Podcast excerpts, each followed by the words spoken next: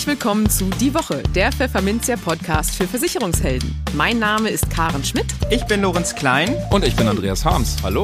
Jede Woche gibt es hier von der Redaktion was auf die Ohren. Hier kommen die wichtigsten Themen der Woche, die unsere Branche und uns bewegt haben.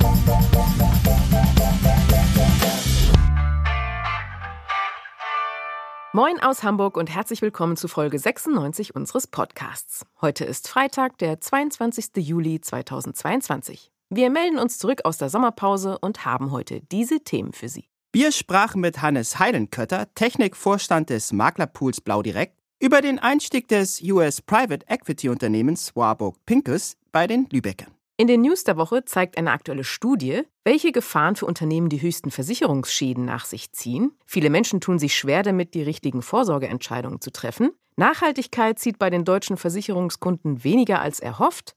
Und Cyberversicherungen kommen in den Unternehmen immer besser an. Und für unser Schwerpunktthema für den Monat Juli, Reise, erklärt uns Alina Zucker, Underwriting Manager Art and Private Clients bei Hiscox, worauf es bei der Versicherung von Ferienimmobilien ankommt. Werbung. Die Zürich-Gruppe Deutschland sucht wieder Deutschlands nachhaltigstes Maklerunternehmen. Papierarmes Arbeiten, Mülltrennung, Fahrrad statt Dienstwagen, Nachhaltigkeitsaspekte in der Beratung, ein eigener Nachhaltigkeitsbericht. Viele Maklerunternehmen richten ihr Büro zunehmend nach Nachhaltigkeitskriterien aus. Doch wer macht's am besten? Zürich sucht gemeinsam mit Pfefferminzia zum zweiten Mal Deutschlands nachhaltigstes Maklerbüro. Und zwar in den Kategorien Einzelmakler und Maklerunternehmen mit mehr als zwei Mitarbeitern.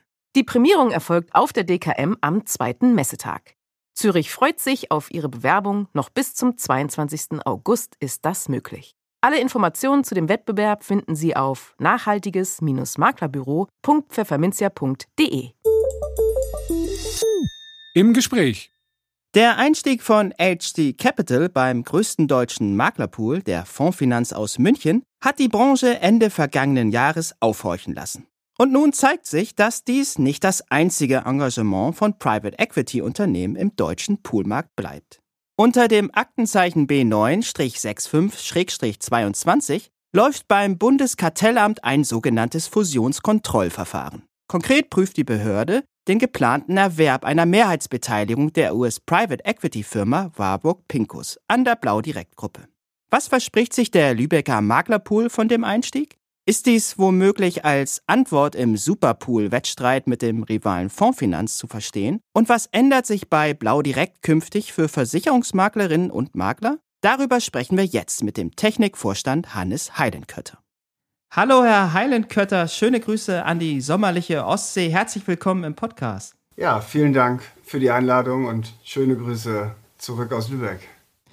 Herr Heilenkötter, im Januar rückten Sie als neuer Chief Technology Officer in die Geschäftsführung von Blau Direkt und zu Ihrem Amtsantritt erklärten Sie, eines kann ich definitiv versprechen, wir werden richtig Fahrt aufnehmen. Ja, und das scheint sich spätestens jetzt auch zu bewahrheiten, denn vor gut anderthalb Wochen berichtete der Versicherungsmonitor als erstes Fachmedium, dass die US-amerikanische Private Equity Firma Warburg Pincus beim Maklerpool Blau direkt einsteigen möchte, was ihr Haus inzwischen auch bestätigt hat. Ja, und sofort wurde in der Branche darüber spekuliert, dass die Entscheidung für den mehrheitlichen Verkauf von Blau direkt eine Antwort darauf sein könnte, dass die Investmentfirma HD Capital nach der Übernahme des großen Blau direkt Rivalen Fondsfinanz plant, einen europäischen Superpool aufzubauen. Trifft diese Sicht der Dinge zu? Richtig ist sicherlich, dass sich die Blau direkt nach wie vor auf einem starken Wachstumskurs befindet und wir auch vorhaben, auf diesem Kurs weiter zu segeln. Wir sind in den vergangenen zehn Jahren im Schnitt um die 31 Prozent jährlich gewachsen und 2021 sogar über 50 Prozent. Ob man von einem mehrheitlichen Verkauf reden kann, ähm, ich denke, das ist, das ist schwierig. In der Tat wird es so sein, dass die Eigentümer, die aktuellen Eigentümer Lars Drückhammer und Oliver Pradetto weiterhin mit ihrem vollen Vermögen investiert bleiben. Allerdings wird die Firma nach und nach internationaler und stabiler aufgestellt werden Und äh, so kann es sich ergeben, dass in Teiltransaktionsschritten äh, die Eigentumsverhältnisse schwanken. Perspektivisch glauben Oliver und Lars aber weiterhin voll an die Unternehmung Blau direkt, so wie ich natürlich auch. Deshalb bleiben sie mit ihrem vollen Vermögen investiert. Wie groß ein Pool sein muss, um von einem Superpool sprechen zu dürfen, das ähm, entzieht sich etwas meiner Kenntnis. Ich persönlich würde schon heute sagen, Blau Direkt ist ein super Pool oder vielleicht auch äh, eher Blau Direkt ist ein super Transaktionsdienstleister. Okay, das haben wir zur Kenntnis genommen. Lassen Sie uns aber ruhig mal in die Details gehen. Blau Direkt Mitgründer Oliver Pradetto, den haben Sie auch hier schon äh, genannt, teilte vergangene Woche mit, dass man fortan ein internationales Unternehmen aufbauen wolle, das mit Großkonzernen wie Ping An und Amazon mithalten könne. Ja, zugleich gab es Kritik, dass man über Kaufpreis, künftige Struktur und internationale Zukunftspläne bislang nur sehr wenig gehört hat. Können Sie hier und jetzt mehr Details verraten?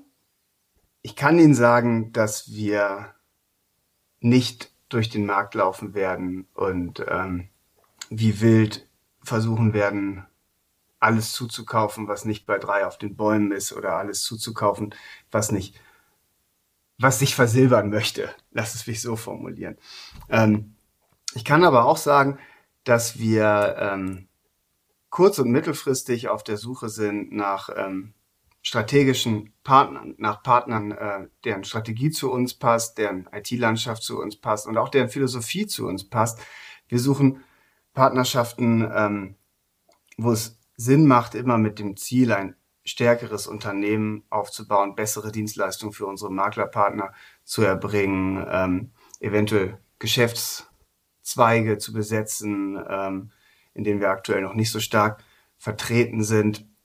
Ging es uns nur ums Wachstum, ich habe es eben erwähnt, ähm, wachsen tun wir aktuell aus eigener Kraft, denke ich. Auch ganz, ähm, ganz beachtlich. Es geht schon um, ähm, um Internationalisierung. Es geht darum, sich Strategien zu überlegen, wie wir in weiteren Ländern erfolgreich sein können. Aktuell sind wir in Deutschland, denke ich, sehr erfolgreich, wenn Sie nicht widersprechen. In Österreich äh, haben wir mit der Arisicur eine starke Pool-Tochter, auch wenn man das in Österreich sicherlich anders formulieren würde.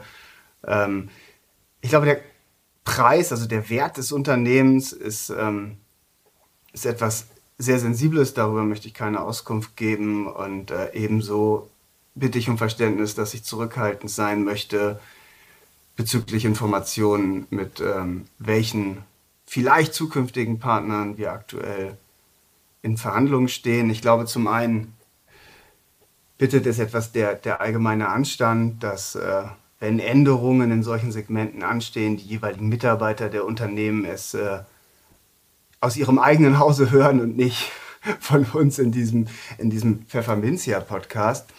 Ähm, zum Zweiten möchte ich äh, ja keine aktuellen Verhandlungen gefährden. Okay, ja, das verstehe ich.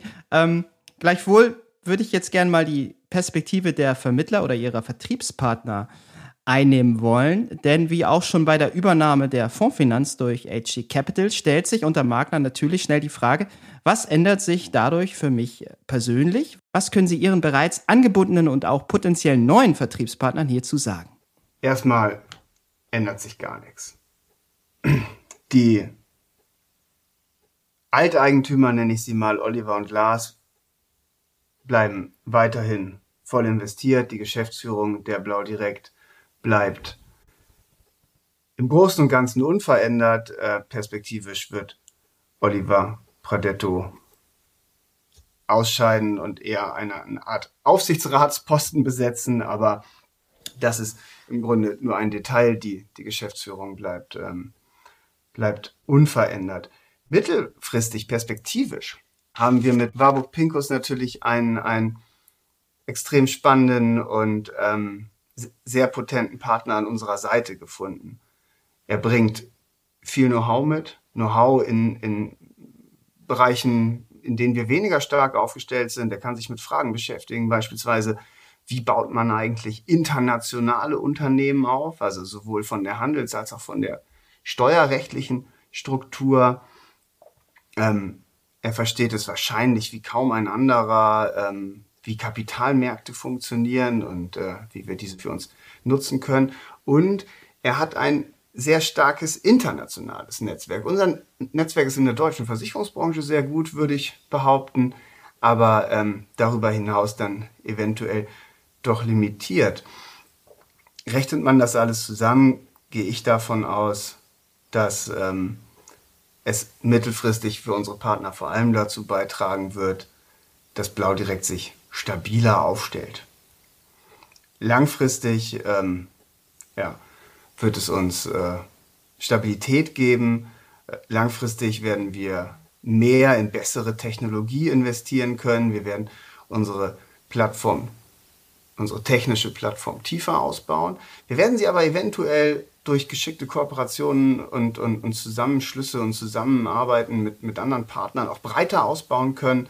Wir werden eventuell Geschäftsfelder erschließen können, die wir heute noch nicht äh, bedienen können. Für unsere Partner wird es unterm Strich nur besser werden.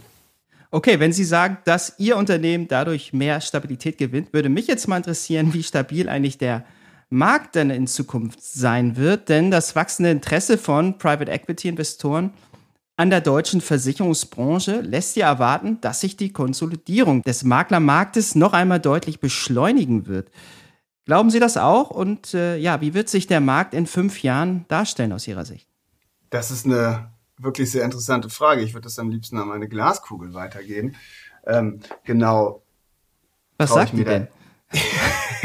ja, genau traue ich mir da ehrlich gesagt keine, keine Einschätzung zu. Also ich würde ganz gerne auf die technische Perspektive schauen. Da komme ich her und ähm, von dort kennt man mich, glaube ich, auch.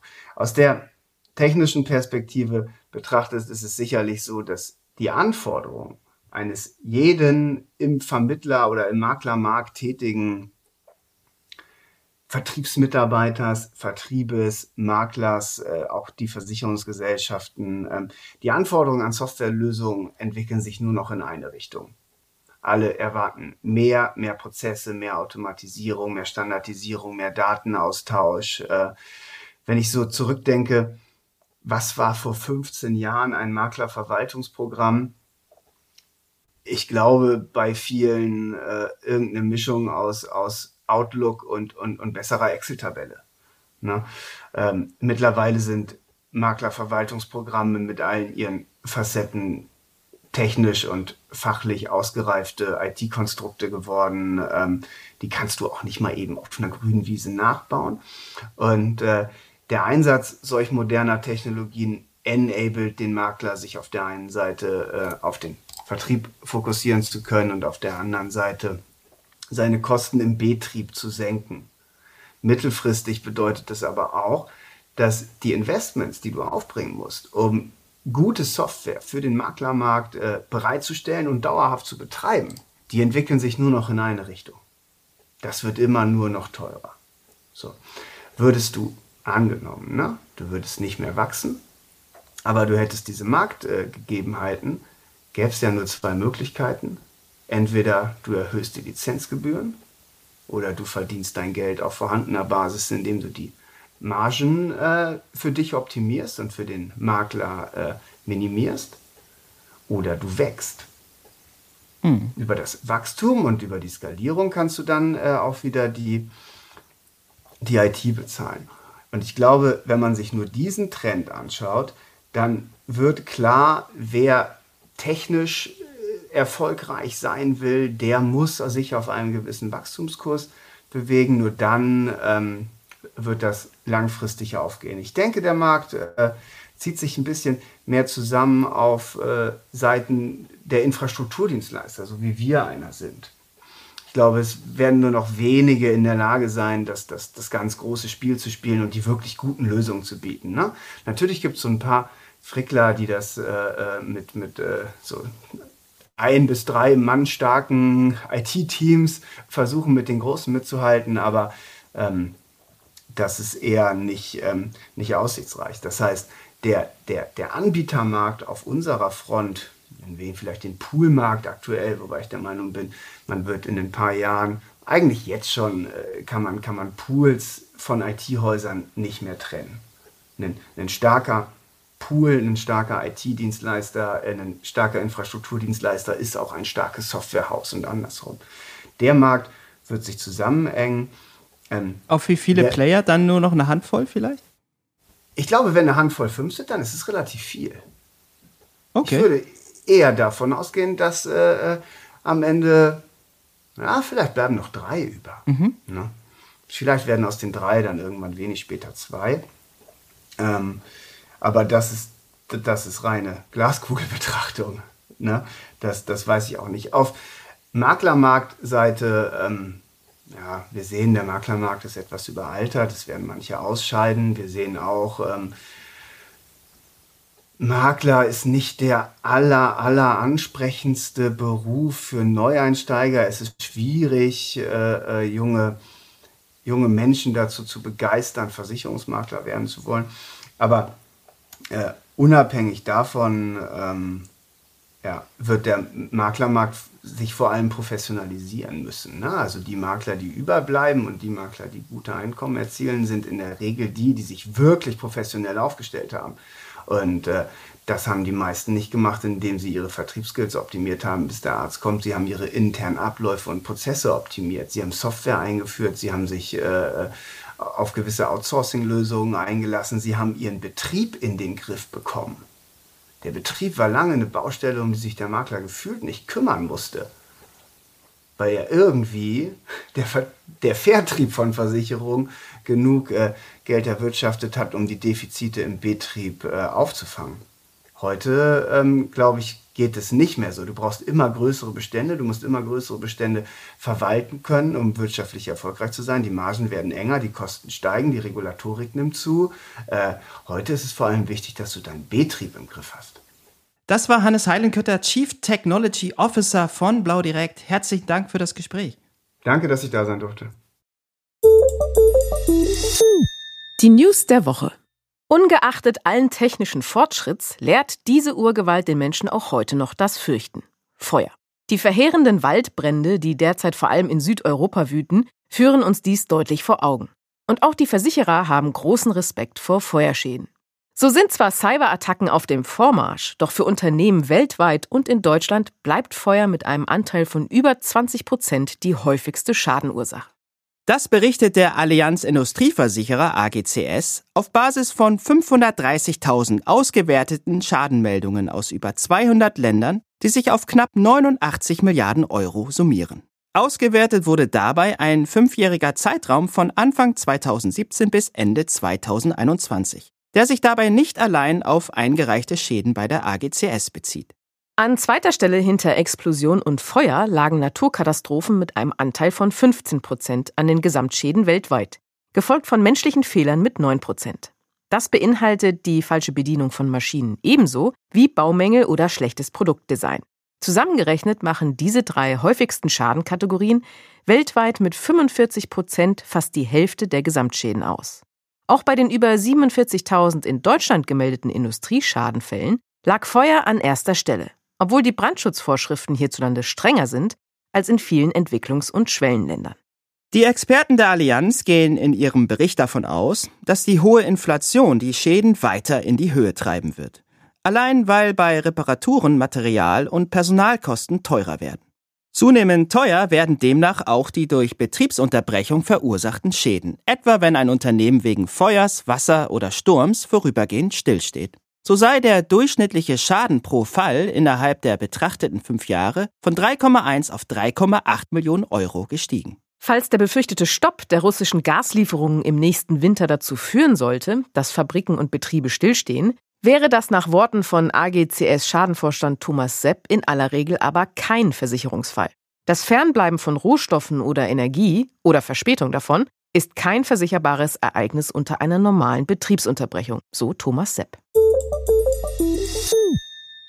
Viele Menschen hierzulande finden es zunehmend schwierig, die richtigen Vorsorge- und Finanzentscheidungen zu treffen. Das geben 61 Prozent der Deutschen zu. Mehr als die Hälfte ist finanziell auch nicht auf unerwartete Wendungen im Leben vorbereitet. Das sind Ergebnisse einer Umfrage des Versicherers Swiss Life Deutschland, für die Marktforscher von YouGov mehr als 1000 Personen befragten.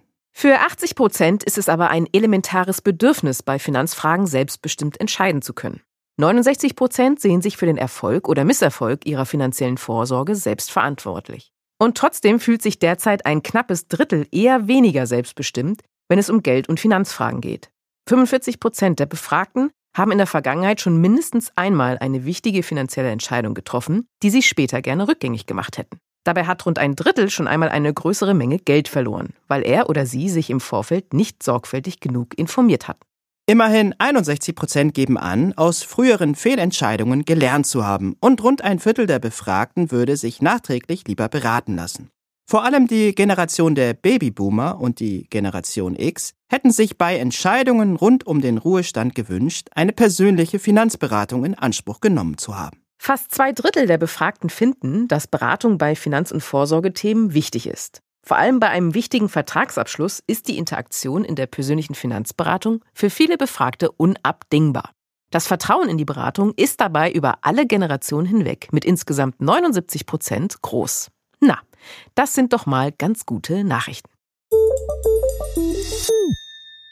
Das muss man erstmal sacken lassen. Die meisten Deutschen sind nicht bereit, für mehr Nachhaltigkeit höhere Versicherungsprämien zu zahlen oder auf Leistungen zu verzichten. Das ergab eine aktuelle Umfrage im Auftrag des Beratungsunternehmens Bearing Point, die in Deutschland, Österreich und der Schweiz durchgeführt wurde.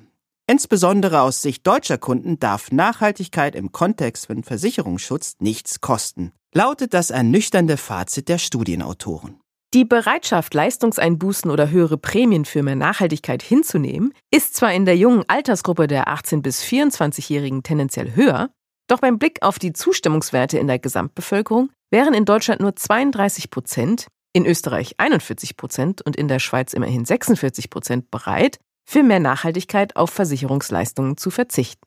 Gefragt nach der Bereitschaft zur Zahlung einer höheren Prämie für einen nachhaltigen Zweck wären sogar nur 27 Prozent der Deutschen, 39 Prozent der Österreicher und 36 Prozent der Schweizer dazu bereit.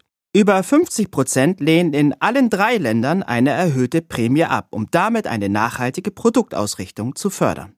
Schon im Vorjahr stimmten weniger als ein Drittel der Idee zu, den Versicherungsschutz für weniger umweltfreundliche Fahrzeuge, wie etwa große SUVs, zugunsten von Fahrzeugen mit guter Klimabilanz zu verteuern, geben die Autoren zu bedenken. Zwar bejahen die meisten Befragten in allen drei Ländern, dass Versicherungsunternehmen eine wichtige Rolle bei der Förderung von Nachhaltigkeit spielen sollen, doch die Zustimmung hierfür ist gegenüber dem Vorjahr deutlich gesunken. So sind aktuell 53 Prozent der Deutschen, 64 Prozent der Österreicher und 67 Prozent der Schweizer der Ansicht, dass Versicherer mit ihren Produkten nachhaltiges Verhalten fördern sollen. 2021 sagten das aber noch 71, 80 und 81 Prozent. Giso Hutschenreiter, Partner und Versicherungsexperte bei Bearing Point, interpretiert die Ergebnisse so. Nachhaltigkeit setzt sich in den Köpfen der Verbraucher fest. Mit vermeintlich steigendem Verständnis für das Thema nimmt aber auch die Skepsis hinsichtlich der Rolle von Versicherungen und Versicherungsprodukten beim Thema Nachhaltigkeit zu. Insbesondere in Deutschland scheine das Thema aktuell besonders schwierig, fügt Hutschenreiter hinzu. Und mutmaßt, dass sich die traditionellen Vorbehalte deutscher Verbraucher gegenüber Finanzinstituten beim Thema Nachhaltigkeit fortzusetzen scheine. Immerhin setze sich aber bei anlageorientierten Produkten die Einschätzung durch, dass auf längere Sicht die nachhaltige Ausrichtung sich zumindest nicht nachteilig auf die Rendite auswirke, so der Experte. Na, darauf lässt sich doch aufbauen. Cyberversicherungen legen bei kleinen und mittleren Unternehmen an Bekannt und Beliebtheit zu. So hat sich die Zahl der Cyberversicherungen von 2018 bis 2021 von rund 45.000 auf rund 155.000 Policen mehr als verdreifacht. Die Beitragseinnahmen stiegen von rund 47 auf rund 160 Millionen Euro, berichtet der Gesamtverband der deutschen Versicherungswirtschaft GDV. Noch vor fünf Jahren waren Cyberversicherungen in weiten Teilen der mittelständischen Wirtschaft unbekannt.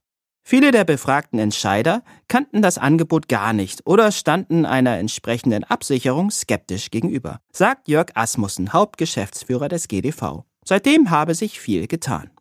In mittelgroßen Unternehmen mit 50 bis 249 Mitarbeitenden und 10 bis 50 Millionen Euro Umsatz sei die Cyberdeckung mittlerweile deutlich mehr Entscheidern bekannt. Während 2018 noch 37 Prozent von einer Cyberversicherung nichts wussten, sind es 2022 nur noch rund 22 Prozent. Ebenso positiv entwickeln sich die Abschlüsse. Aktuell haben 44 Prozent entweder bereits eine Cyberversicherung oder planen eine abzuschließen. Doppelt so viele wie 2018. In kleinen Unternehmen mit 10 bis 49 Mitarbeitenden und 2 bis 10 Millionen Euro Umsatz kennen inzwischen schon fast 70 Prozent der Entscheider das Angebot einer Cyberversicherung. Das sind rund 20 Prozentpunkte mehr als 2018. Im Jahr 2022 hatten außerdem 42 Prozent der kleinen Unternehmen Interesse an einer Cyberpolice oder eine solche bereits abgeschlossen. 2018 waren es nur 30 Prozent. In Kleinstunternehmen hat sich die Lage seit 2018 dagegen kaum verändert. Die Tendenz ist aber leicht positiv. Im Vergleich zu 2018 kennt mittlerweile jeder Zweite die Cyberversicherung, ein Plus von 5 Prozent. Und auch die Abschlüsse stiegen um 5 auf 26 Prozent. Die Richtung stimmt also. Das Schwerpunktthema. Ferienimmobilien sind im Trend. Und das insbesondere innerhalb Deutschlands. Viele Deutsche besitzen ein Ferienhaus oder eine Ferienwohnung, vor allem in Schleswig-Holstein, Niedersachsen und Bayern. Die Absicherung dieser Immobilien ist wichtig. Schließlich stehen sie oft längere Zeit leer, sodass Schäden lange nicht bemerkt werden. Oder sie werden vermietet, was wiederum ganz neue Herausforderungen mit sich bringt. Worauf Besitzer achten sollten und welche Risiken aktuell die größten für Ferienimmobilien sind, verrät uns Alina Zucker, Underwriting Manager Art and Private Clients bei dem Spezialversicherer Hiscox, nun im Gespräch. Hallo Frau Zucker und ganz herzlich willkommen bei uns im Podcast. Hallo. Ja, wir haben ja im Moment das Schwerpunktthema Reise und da passt äh, grundsätzlich auch das Thema Ferienimmobilien dazu. Die sind ja so ein bisschen in dem ganzen Urlaubsspektrum auch mit drin. Hm, nun stellt sich natürlich so ein bisschen die Frage, ob die Risiken den Ferienimmobilien ausgesetzt sind, anders sind als normal genutzte Häuser oder eher nicht? Ja, also grundsätzlich kann man davon ausgehen, dass eine Ferienimmobilie anders genutzt wird als, ja, die Frage stellt sich natürlich auch, was ist denn eigentlich ein normal genutztes Haus? Ich glaube, wir stellen uns alle darunter vor, dass ja, ein Haus, was ständig bewohnt ist und wo die Bewohner vielleicht so in Ferienzeiten abwesend sind. Äh, bei Ferienhäusern ist es genau andersrum. In vielen Fällen ist es so, dass die Bewohner dort ihre Ferien verbringen und es dort dann aber auch lange unbewohnte Zeiten gibt. Ähm, was heißt das für die Versicherung? Dass wir zum Beispiel viele Schäden sehen, die ähm, lange unentdeckt geblieben sind. Also zum Beispiel bei einem Wasserrohrbruch oder ja einfach auch nur bei einem vergessenen Wasserhahn. Ähm, wenn es da nicht äh, entsprechende Geräte gibt, die darauf hinweisen, dann kann sich so ein Schaden natürlich auch mal so lange vergrößern, äh, bis er entdeckt wird. Und richtig teuer wird, genau. Ähm, reicht denn dann auch eine normale Hausrat- und oder Wohngebäudeversicherung, um diese Immobilien vernünftig abzusichern? Oder braucht es da was anderes? Also grundsätzlich muss man ja auch unterscheiden, äh, wo befindet sich diese Ferienimmobilie und ähm, was gilt denn auch in den Ländern an, an Regeln sozusagen. Also unser Portfolio zum Beispiel ähm, besteht aus vielen verschiedenen Ferienimmobilien, die meisten davon in Deutschland, aber auch ganz viele in Spanien, äh, Frankreich, Italien. Und ja, da gibt es auch äh, lokal Gebäude- und ähm, Hausratversicherungen, aber es ist auch ein bisschen anders gelagert. Also wenn man zum Beispiel über Gebäudebestandteile spricht, das ist in anderen Ländern äh, ein bisschen anders geregelt als bei uns. Da ist dann zum Beispiel, äh, ist derjenige, der in einer Wohnung wohnt, in einem Mehrfamilienhaus, auch mit seiner Hausratversicherung äh, kann in Anspruch genommen werden, wenn da Rohre in der Wand kaputt gehen. Das ist ja, äh, grundsätzlich in der Gebäudeversicherung mit drin in Deutschland und in anderen Ländern lagert es sich da ein bisschen anders. Also man soll natürlich dann eine ähm, Versicherung haben, die auch in der Hausratdeckung die Möglichkeit bietet, äh, solche Gebäudebestandteile mit zu versichern. Nun haben Sie ja auch Graben auch schon gesagt, Ferienwohnungen oder Ferienhäuser, die werden ja oft eben auch vermietet, weil die Eigentümer natürlich nicht das ganze Jahr drin wohnen, aber trotzdem auch ein bisschen finanziell was davon haben wollen. Welche Policen können denn dann vor den Risiken schützen, wenn man das Haus vermietet? Es ist möglich, äh, dass diese Ferienimmobilien vermietet werden und da gibt es welche, die zum Teil selbst genutzt werden und zum Teil vermietet werden oder auch welche, die 100% äh, vermietet werden. Ähm, und da muss man ein bisschen unterscheiden. Also unser Fokus im Moment sind die ähm, Privatkunden, die auch mal vermieten, um das auch kostendeckend oder auch, wie Sie gerade sagten, dass, der, dass sie auch ein bisschen was davon haben, äh, das so nutzen. Und äh, ja, da sind in unserem Produkt auch die zum Beispiel Hotelkosten, wenn der Eigentümer dann, die dem Eigentümer entstehen, ähm, wenn ein Schaden passiert und er zum Ort reisen, des Geschehens reisen muss. Äh, und das ist natürlich auch gerade in der ersten Phase eines Schadens, ähm, kann das der Fall sein. Da ersetzen wir die Hotelkosten für den Eigentümer, ähm, aber auch einen Mietausfall. Genau. Das ist auf jeden Fall möglich, dass das mit drin ist. Was ähm, nicht mit drin ist, ist sowas, äh, wir haben ja eine Allgefahrenversicherung und in unserem Ferienprodukt äh, ist aber der einfache Diebstahl, also ein Diebstahl ohne Einbruchspuren, äh, ist ausgeschlossen oder auch das Verlieren liegen lassen, was in anderen Allgefahrenpolicen mit drin ist. Aber wenn zum Beispiel eine zufallsbedingte Beschädigung, nennen wir das, durch einen Mieter passiert, dann ist das mitversichert. Aber natürlich haben wir auch Kunden, die sich dann überlegen, reiche ich das bei meiner Versicherung ein, also belaste ich meinen eigenen Versicherungsvertrag ähm, oder sage ich dem Mieter, äh, bitte geh du auf deine Haftpflichtversicherung zu. Die ist ja in Deutschland ähm, Standard, also da wird fast jeder Kunde, der da eine Ferienwohnung anmietet, über eine Privathaftpflicht verfügen. Ähm, und daher das kann sich auch in anderen Ländern wieder unterscheiden. In anderen Ländern ist das nicht so gang und gäbe.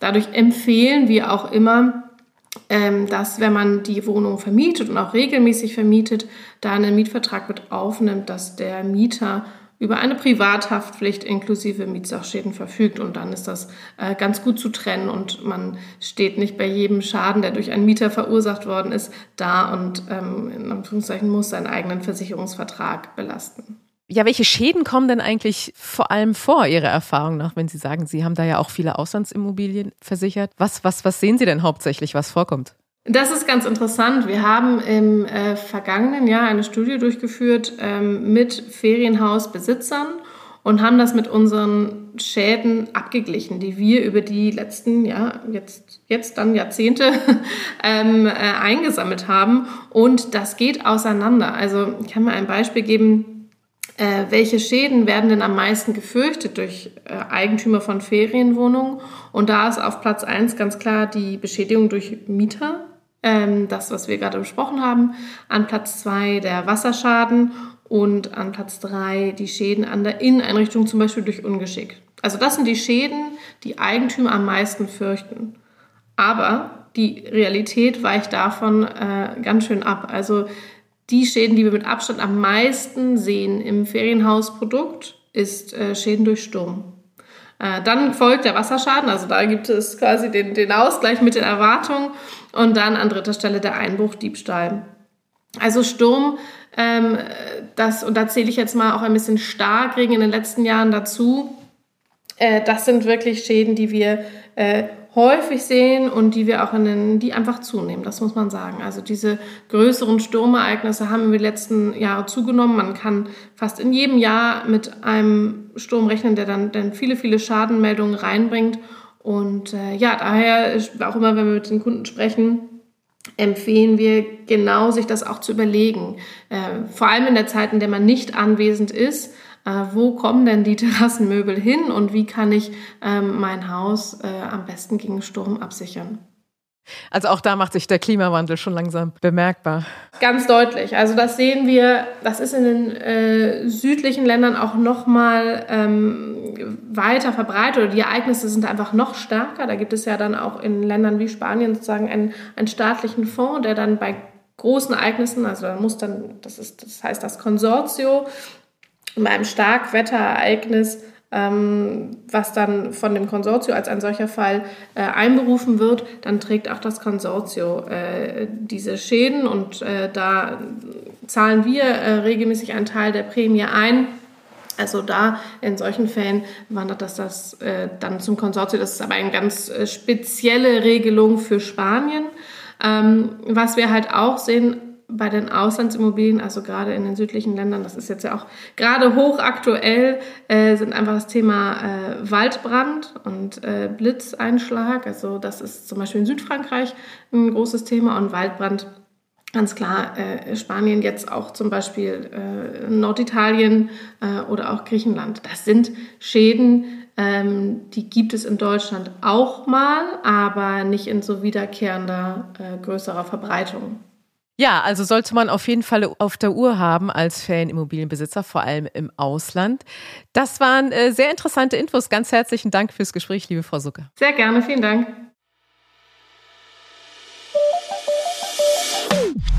Und das war es mit Podcast Folge 96.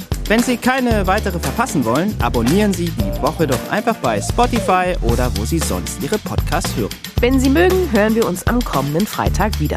Bis dahin gilt, bleiben Sie optimistisch, genießen Sie das Wochenende und kommen Sie gut in die neue Woche.